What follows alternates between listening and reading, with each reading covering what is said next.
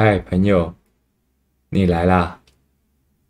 今天要说的故事是《都市传说系列》乡下废校的传闻。我们边走边讲吧。乡下的废校有个传说，以前有个小男孩，因为躲藏处不佳，在捉迷藏中途窒息死亡。结束短暂的一生，这是从很久以前开始流传。那传言相当久远，已经淡忘。我成人后，久违的回到乡下，跟乡村的朋友一同吵闹着。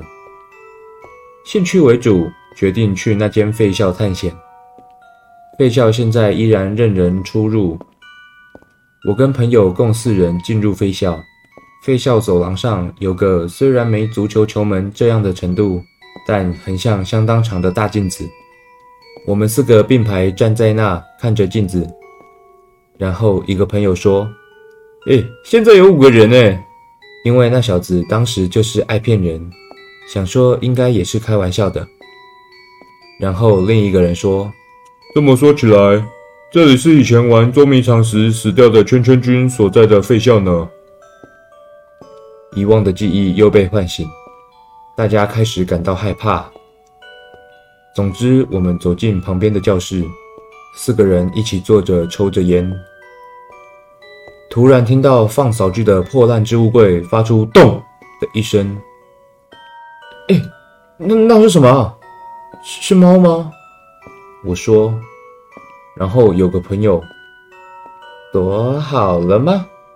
半开玩笑的说着捉迷藏必喊的固定台词，才刚说完，置物柜传来“躲好了”，感觉很悲伤的小男孩声音，我们当场夺门而逃。隔天，我们在玩具店买了讨小孩喜欢的玩具，四个人在那间教室烧香上贡品，然后回家。然后感觉到走廊的远处有个人影。是个男孩。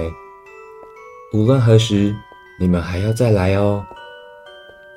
那男生笑着说，对我们挥挥手，就消失了。现在每次回乡时，都会去废校，奉上玩具。我们叫唤那男孩的名字，跟他说：“找到你了。”